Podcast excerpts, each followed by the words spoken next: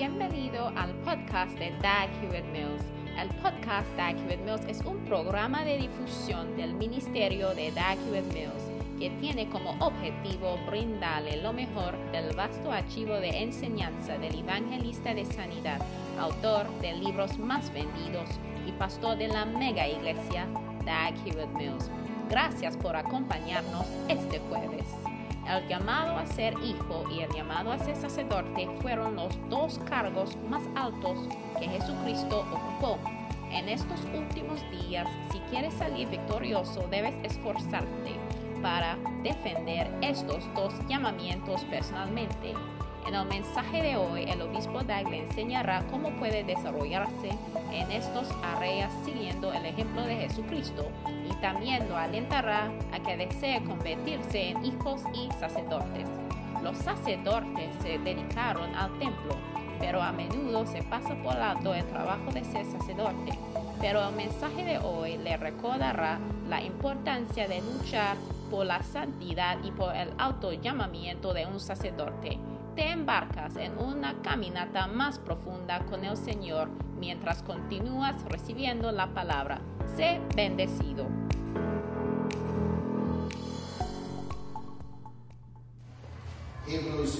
Hebreos 5 y versículo 4.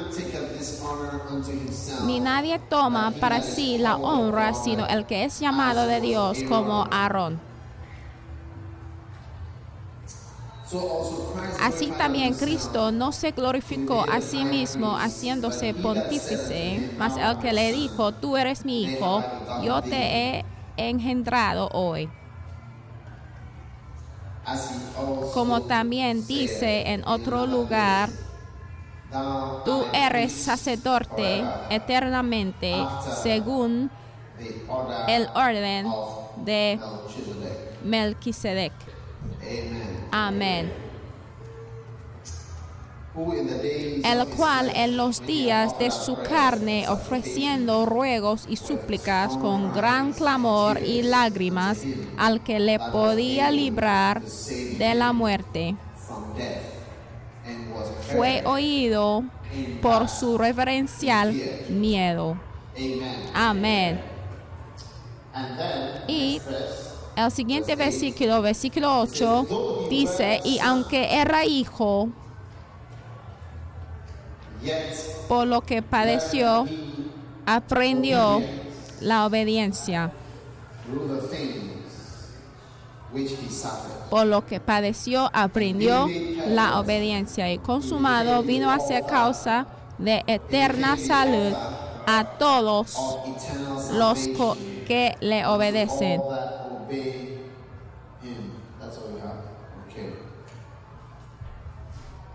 Muy bien, amén. Pues hoy quiero compartir con ustedes acerca de los dos llamados elevados de Jesús. Amén. Ahora,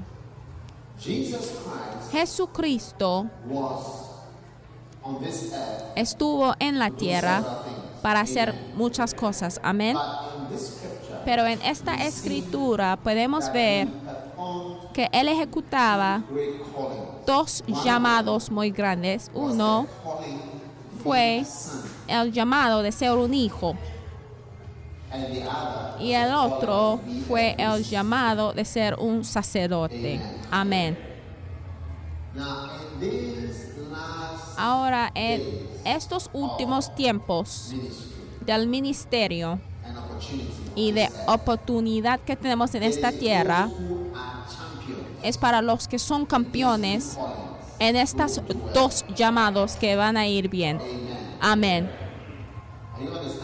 ¿Me están entendiendo? Ya ve. Tenemos lo que se llama el ministerio de cinco dimensiones, del pastor, maestro, profeta, evangelista. No sé quién es el que llamó eso como los cinco llamamientos principales de la iglesia. Por ejemplo, cuando vayas a Sudáfrica, también te mostrará en una safari en un safari, si preguntes a cualquier persona por los cinco animales más grandes, los cinco principales, de hecho hasta tengo una camiseta de esto, y son pues el elefante, no sé si está en...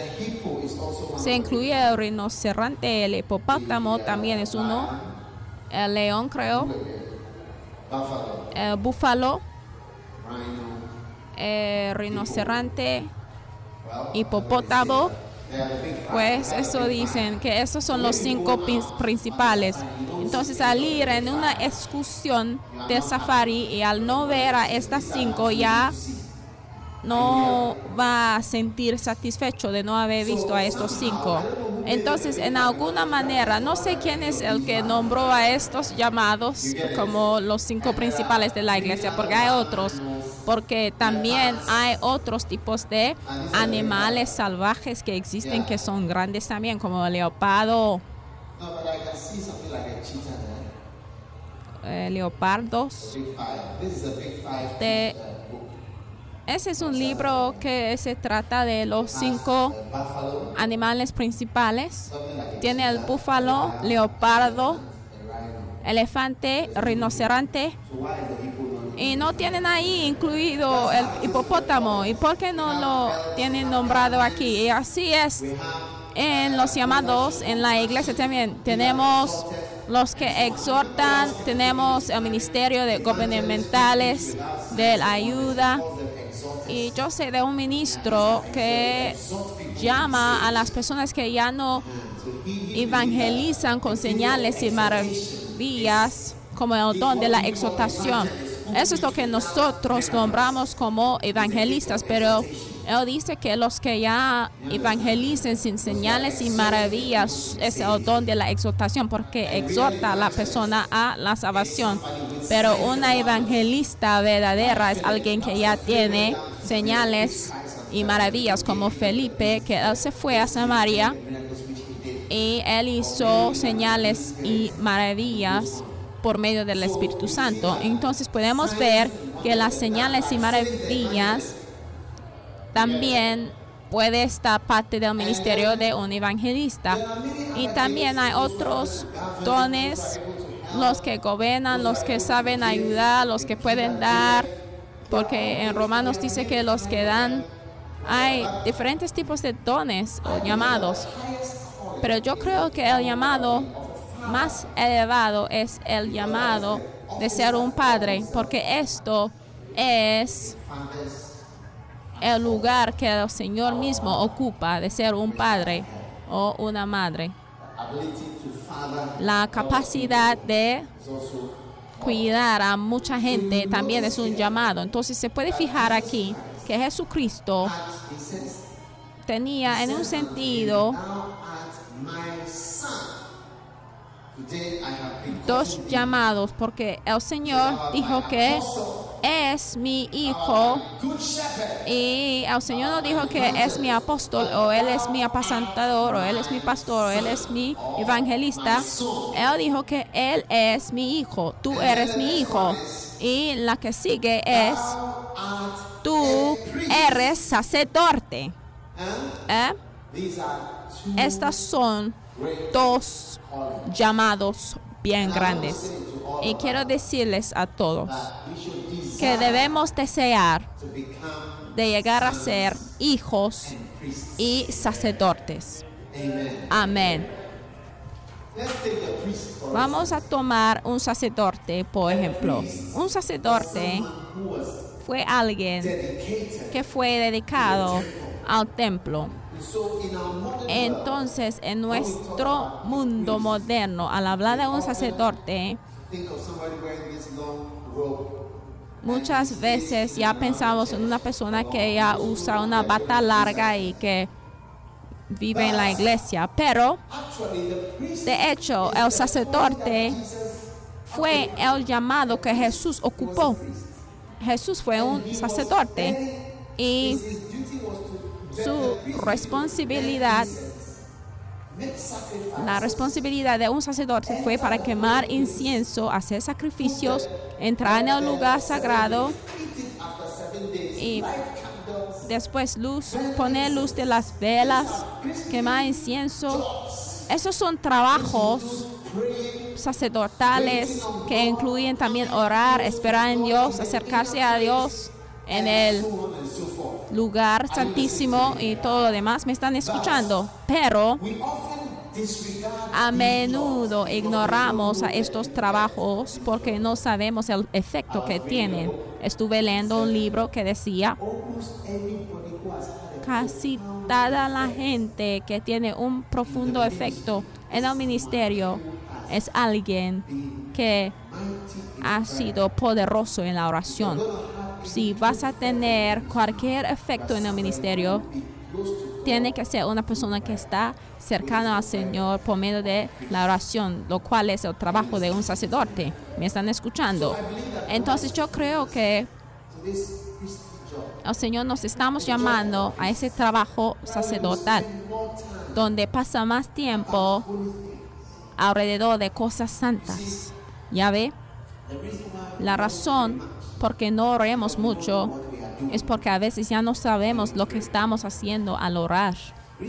Recientemente yo tuve una iglesia, una de nuestras iglesias que ha estado estable. Yo de hecho empecé a esa iglesia yo mismo y ha estado estable durante 10 años haciendo bien y de repente un pastor, pastor de la iglesia ya empezaba de o quería salir de la iglesia ya estaba así como jugando y que, quería ya comenzar otra iglesia cerca de nuestra iglesia.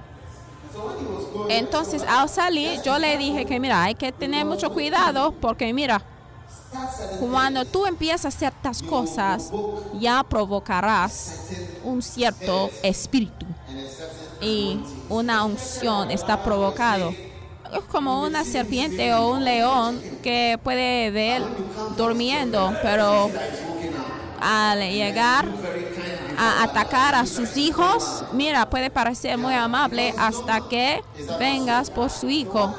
No es así. Entonces, no, lo que quiero decir es que no hay que provocar un cierto aspecto de la unción de un pastor también. Y entonces al estar meditando de lo que ese niño hizo y otro pastor en Nigeria también de repente había decidido después de unos años o por un periodo de tiempo para comportarse en la manera parecida. Entonces estuve meditando en estos dos casos y el Señor me mostró que ese niño que ya salió de la iglesia de repente a comenzar a otra iglesia había abierto una puerta en el espíritu de rebelión que antes no había existido porque envía ya un mensaje a todos los candidatos posibles de rebelión y del engaño de que mira, puede pasar, no vas a morir y nada malo te pasará. ¿Sí me entienden? Entonces luego ya estuve ya considerando a ese joven que había salido de esa forma. Es como él hizo algo, pero lo que hizo actualmente espiritualmente fue para abrir a una cierta puerta en la iglesia. Entonces a veces no sabemos la implicación de lo que hacemos, no sabemos de que lo que estamos haciendo son otras cosas porque en actualidad lo que haces es abrir a una puerta, pero yo la cierro en el nombre de Jesús. Cuando Jesús envió a sus discípulos para predicar, regresaron gozándose y dijeron, Señor, los demonios fueron echados fuera y sometieron a nosotros en su nombre. Pero Jesús empezaba a reír y Jesús dijo que mira, yo veía hasta Satanás cayéndose desde los cielos sin saber que, mira, esa predica que los discípulos se fueron a hacer, ellos causaron de que Satanás iba cayendo de los cielos. Y también él dijo, sus nombres están escritas en los cielos. Entonces dará cuenta de que ellos ya no supieron de las cosas espirituales que iba pasando por sus acciones, de que las puertas ciertas ya abrieron, haciendo que Satanás se cayera y que sus nombres estarán establecidas y escritas en los cielos. Entonces, cuando regresaron recogiendo, ya ve, el apóstol Pablo puede pensar, oye, ¿qué cumplió él por medio de ir a Roma y a todo el imperio romano? Él abrió la puerta del Evangelio a todo el imperio romano por medio de ir por allá a testificar. Y no es que él se fue a morir sin cumplir nada. Mira, los blancos que vinieron a morir en Ecropón y en otros pueblos en este país, a lo mejor hubiera examinado a sus vidas y pensado que, mira, ellos vinieron por acá, eran alemanes, no podían hablar muy bien el idioma, murieron y ya es todo. Y sé que uno de ellos ha comenzado una escuela en alguna parte, pero no sabe que abrieron la puerta. Yo dije que abrieron la puerta para el Evangelio de Jesucristo, para entrar en la tierra había traído el cristianismo a una nación entera, a un punto hasta que la estadística puede decir que tenemos 70% de cristianismo en nuestra nación por medio de su semilla. Entonces, al ver a alguien haciendo algo espiritualmente, a lo mejor como si alguien está orando, hablando en, en lengua, puede pensar que pues que ha logrado, pues se fue a orar. Pero actualmente en realidad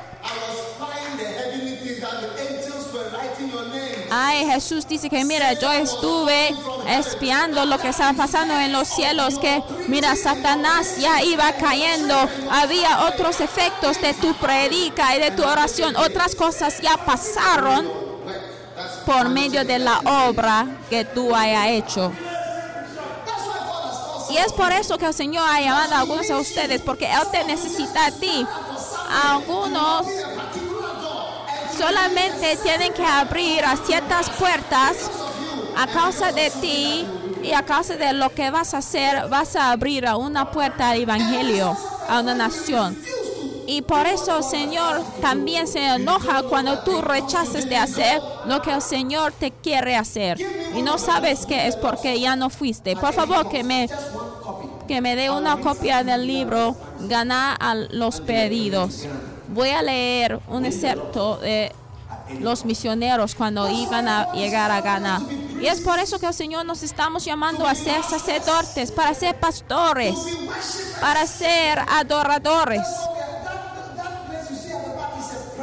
Mira, este, esta capilla que puede ver por allá es una capilla para la oración. Una capilla para la oración una capilla para la oración. Vamos a adorar por día y por noche. Vamos a adorar todo día, toda la noche. Y vamos a quemar incienso en el templo. Yo dije que mira, Satanás se va a caer desde los cielos. La gracia del Señor va a estar multiplicado. Porque mira, no sabemos el efecto de lo que estamos haciendo. Y eso es por eso pero vamos a orar. Y es por eso que uno de los llamados bien elevados, porque requiere la concentración de que si no es una cierta tipo de persona, ya no puedes orar, porque como es la oración, mira, te puede ya parar con facilidad, y después ya te pares. Y mientras estás rezando, ya antes que nada, das cuenta de que te acabas de despertar. Y no es que estuvieras rezando y dormiste, sino que estabas rezando y te acabas de des y ya antes que nada dormiste, Zazozi.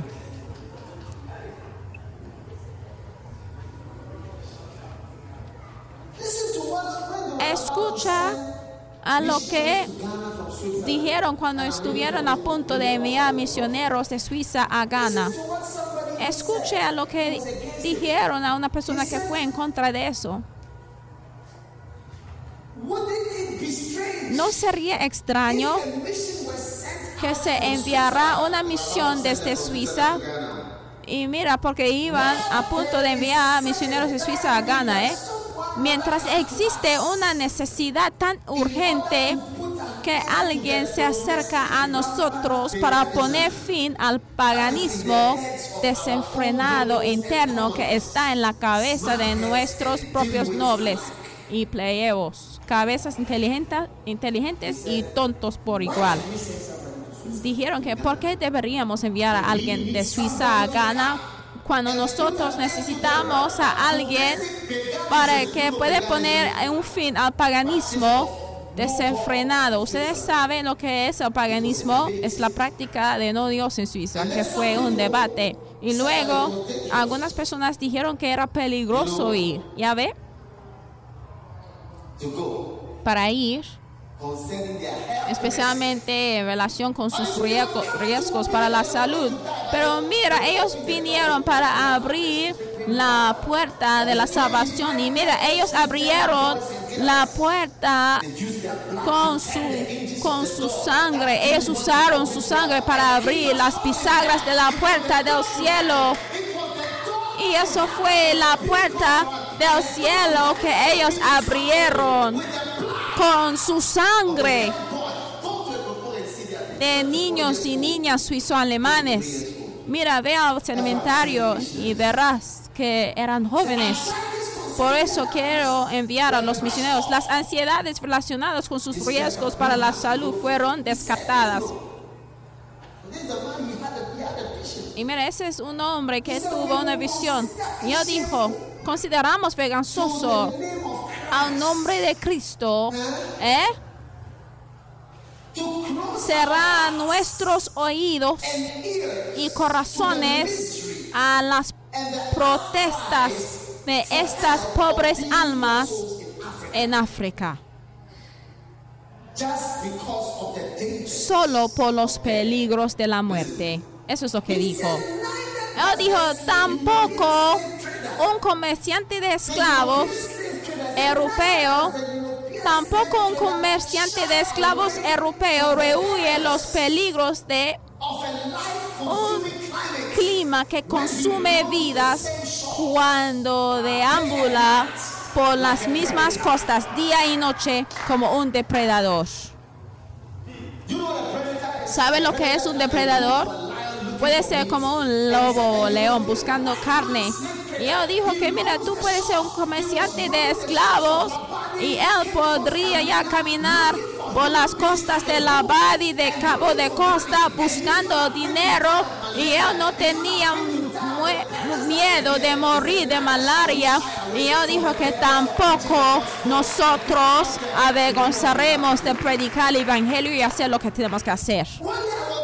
Un día yo quería emplear a alguien en la iglesia y estuvo ya trabajando por la aerolínea de Ghana.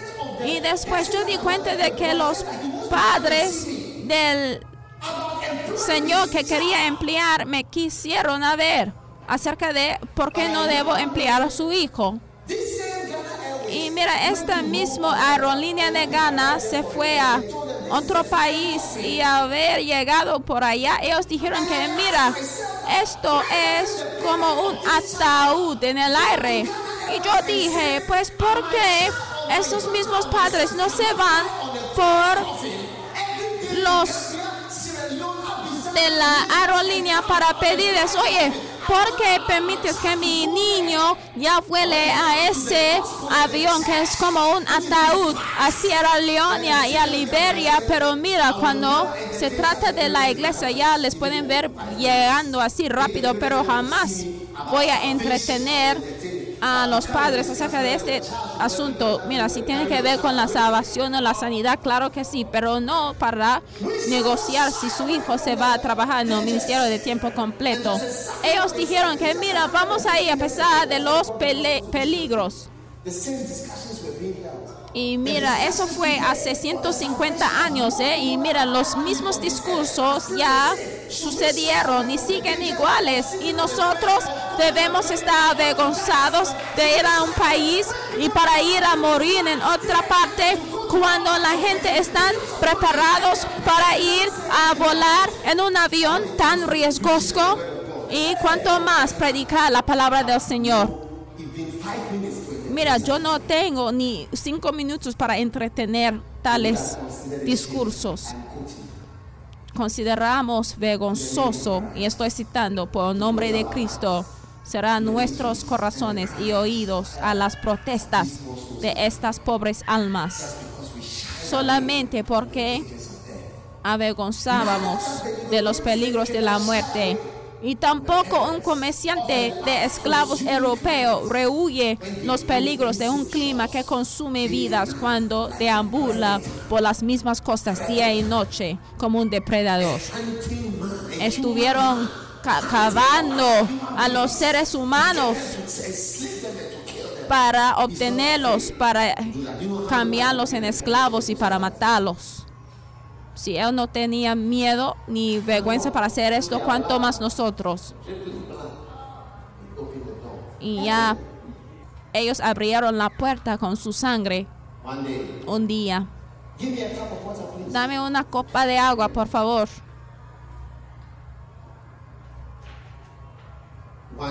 Un día,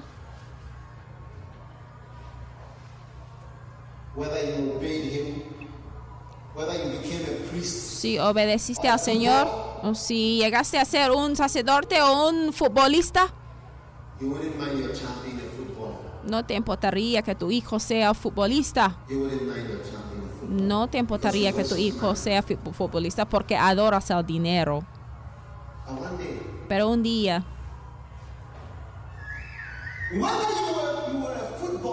si llegas a ser futbolista o si llegas a ser un sacerdote, solamente importaría una sola cosa, de si conoces a él, si tienes un carro o si tenía una casa, cualquier cosa que tengas, no va a importar más. Hoy estuve hablando con los prisioneros de la opresión de Ensawam. Y yo decía que mira, es mejor si, si te vayas desde aquí, el cárcel hacia los que ir de los estados más ricos de ese país, de la Boni, al infierno. Y yo le llamar, hice una llamada, por favor, tráeme agua, porque el hombre pobre murió y él fue cagado por los ángeles a Abraham, pero el rico también se falleció. Y yo les dijeron, les dije que mira, todos nosotros estamos condenados a morir. Estamos condenados a morir. En unos años.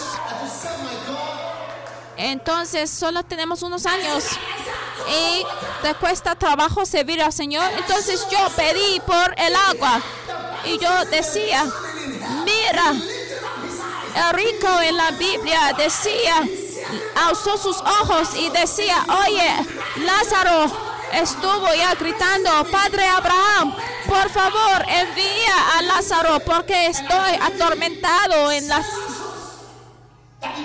llamas, por favor, envía a Lázaro para que me trae una cosita, una, una, un, un, un, un gotita de agua nada más.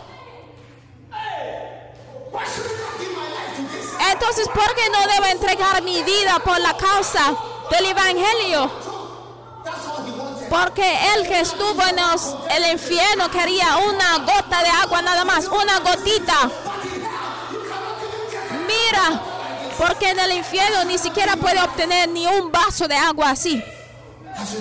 Entonces, ¿por qué no debo entregar mi vida por esta causa? No tengo el tiempo. No tengo tiempo para discutir a las personas que se avergüenzan del Evangelio.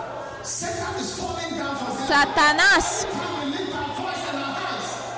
está cayendo desde los cielos cada vez que levantamos a nuestras manos a adorar y orar. Y cuando la gente llega a ser salvos, mira, el hombre rico gritaba, por favor, ¿me puede enviar una gotita de agua? Una gota nada más. Una gotita nada más. Una gota. Eso es lo que quiero.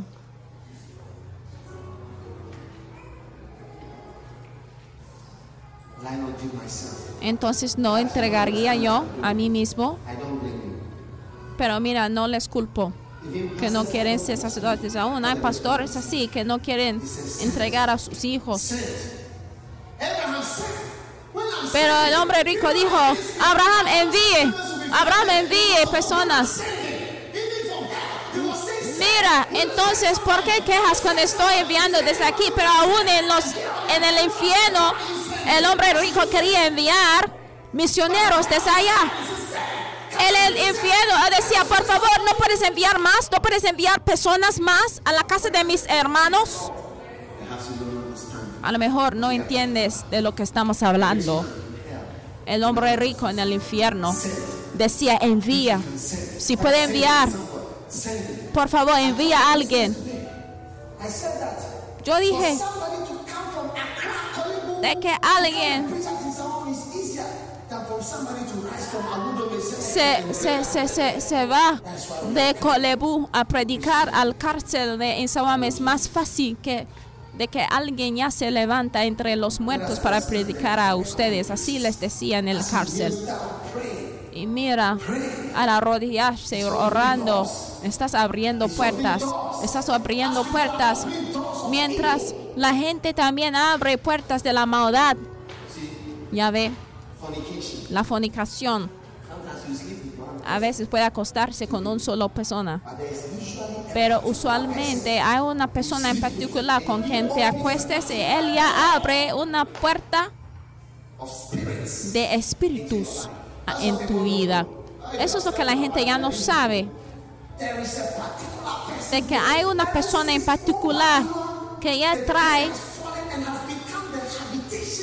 porque la Biblia dice que Babilonia, Babilonia ha llegado a ser la habitación de demonios a causa de la plenitud de su fornicación, porque ha vivido deliciosamente. Entonces, tú puedes acostarse con tres o cuatro personas, pero al acostarse con una persona en, en particular, esa persona ya abre la puerta en tu vida para poder acostarse con cualquier persona.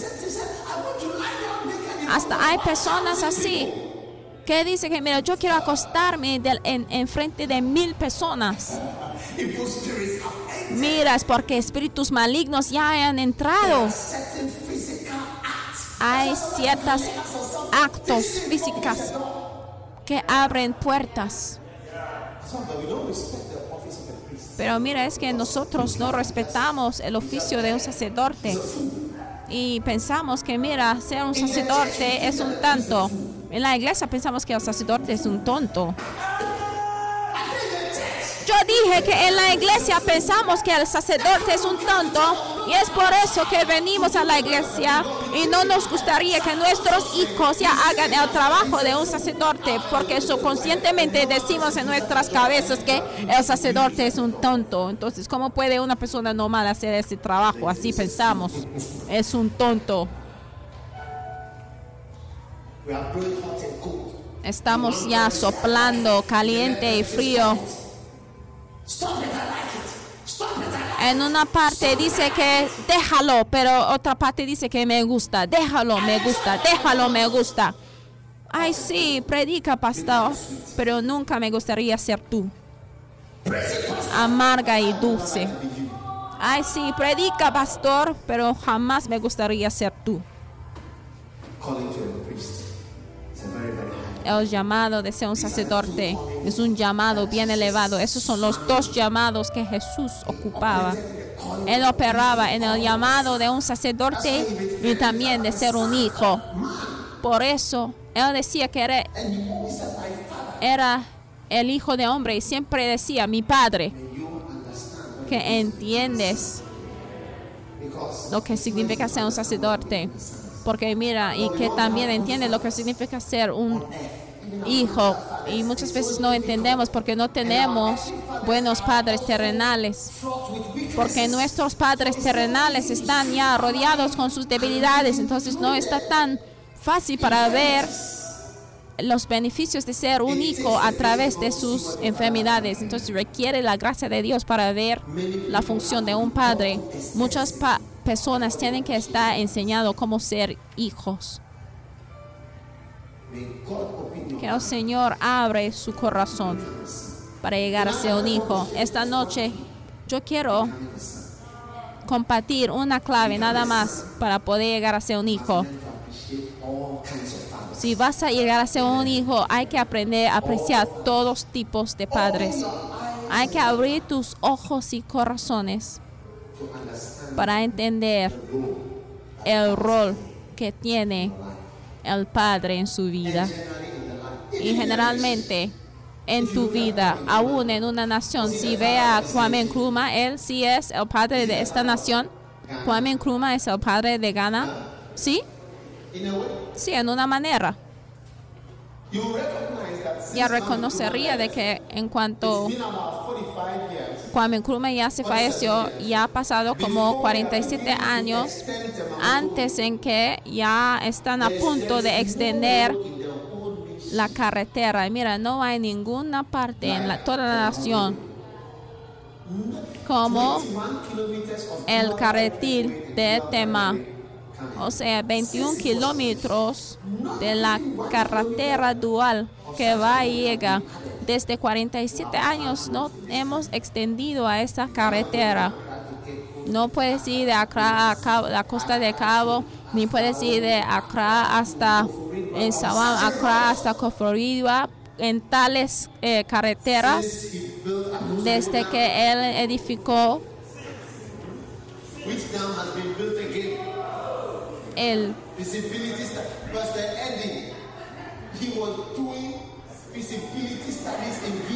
electricidad en este país. Mira, desde entonces estuvieron haciendo estudios de viabilidad. El pastor Eddie hasta estuvo ya haciendo estudios de viabilidad desde 1992. Estuvieron ya haciendo más estudios de viabilidad de la región de Volta y cómo desarrollar la electricidad por allá. Pero alguien sí tenía la capacidad de edificarlo en 1960 y algo.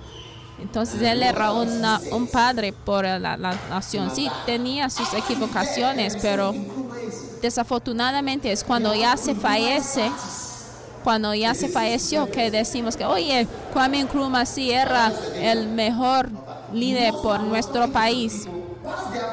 Recientemente estuve hablando con ciertas personas y mira, mientras su padre ya estuvo vivo, jamás le honraron, pero cuando se fue, hasta mi esposa, yo tuve que señalar a ella de que, mira, tu padre está bien especial. Hay que honrarle a él. Y ella decía que, mira, es por lo que tú has dicho, lo que has dicho acerca de él, que ya le veo de una manera diferente. Aún yo. Una de las cosas que yo aprendí de mi suegro fue la falta de deudas y cómo edificar, porque le analizaba su vida. Sí, me enseñaba más cosas también. Sí, diría a otras personas, pero ustedes no. Pero hay que admirar a los padres en general. Porque si no, un padre puede estar delante de ti, pero ningún beneficio. Un pastor y un padre puede estar enfrente de ti, pero jamás lo verás y jamás lo disfrutarás hasta que se va. A veces no podemos ver bien. Entonces hay que aprender cómo llegar a ser un hijo. Si vas a ser un hijo, Juan capítulo 5 debe ser uno de los versículos principales de tu vida, donde Jesús hace referencia a su Padre y discute su relación con su Padre. Él siempre dice que, mira, yo hago lo que agrada a mi Padre. Él tenía una cierta manera para relacionar con su Padre. En Juan capítulo 5 que aprenderá cómo ser un buen hijo, que abre su corazón. No hay de esperar hasta que la persona muere, porque si no vas a tener hijos y tus hijos te van a mal, maldecir y después tú llegas a decir que, ay, oye, ahora sí sé lo que hizo mi padre. De hecho, yo tengo un libro nuevo que se llama Mi padre, mi padre, donde he escrito o he puesto ahí un poema de, que se trata de un padre. Y, y decía que mira al crecerse ya he dado cuenta de que el mundo sí era es un mundo bien inseguro y de que tú me guardaste de muchos peligros al abrazarme en tus brazos. Y yo no sabía de que existía todo eso en el mundo pero ya que he crecido que mira no era fácil por ti, pa- papá. Algunos de ustedes han maldecido a sus padres porque tu madre ha dicho malos cuentos de su padre o la manera en que tu, tu madre está chiquita y la manera en que ella llora, ya puede pensar que tu madre está bien inocente, pero un día vas a crecer para aprender que había otro lado a la historia y ya dará cuenta. ¿Eh? Mira, Jesús dijo, Jesús dijo, mujer, ya, he aquí tu hijo, aquí está tu hijo. Y él dijo a Juan también, he aquí es tu madre. Esto es el llamado más elevado. Ningún otro llamado puede comparar de ser un hijo bendecido del Señor o de cualquier persona. Les voy a enseñarles las bendiciones de llegar a ser un hijo. In 2 Peter chapter 1, En 2 Pedro capítulo 1 y versículo 16. Followed devised fables, when we made known unto you the power and coming of our Lord Jesus Christ.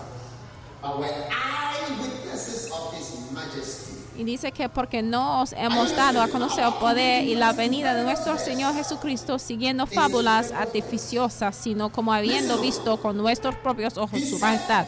Escuchen, pues cuando Él recibió de Dios Padre honra y gloria, honra y gloria, le fue enviada desde la magnífica gloria una voz que decía, este es mi Hijo amado, en el cual tengo complacencia. ¿Eh? Received Jesús recibía honra y gloria cuando su padre le dijo que este es mi hijo amado. Ustedes me están escuchando o no entienden. Yo dije que mira, Jesús recibió del Dios Padre honra y gloria. Mira, tú puedes llamar a alguien papá, padre, papacito. Y él te puede llamar hijo y este el otro, pero La honra y gloria ya viene cuando ya este título la viene con la en la verdad, porque dice que pues cuando él recibió de Dios Padre honra y gloria, esta es honra y esta es gloria, donde él dijo que mira, este es mi hijo o este es mi hija, en el cual tengo complacencia. Entonces hubiera recibido el honor, que recibes honor, que recibes la honra.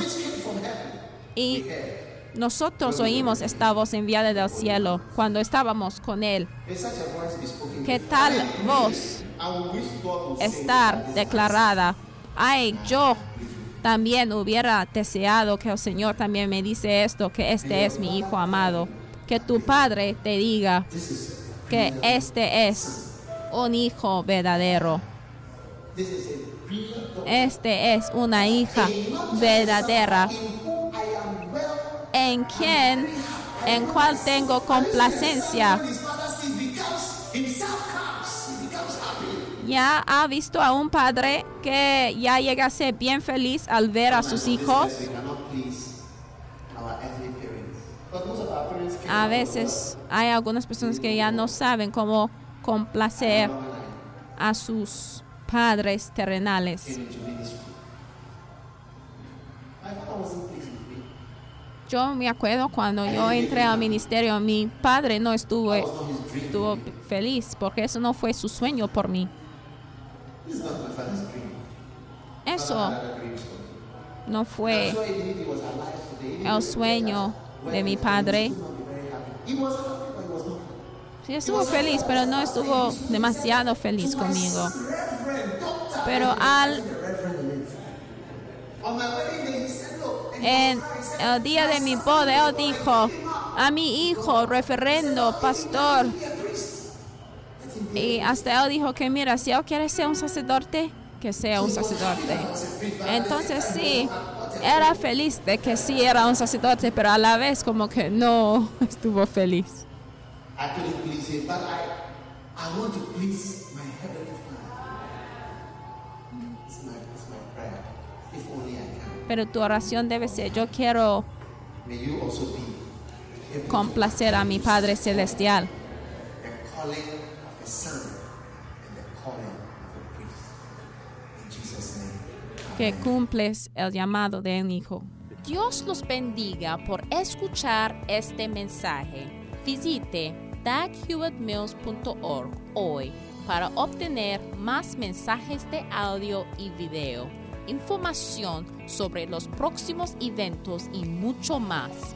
Asegúrate de suscribirte a este podcast cada semana y recuerda que Dios no te ha dado un espíritu de miedo, sino de poder y de amor y de dominio propio.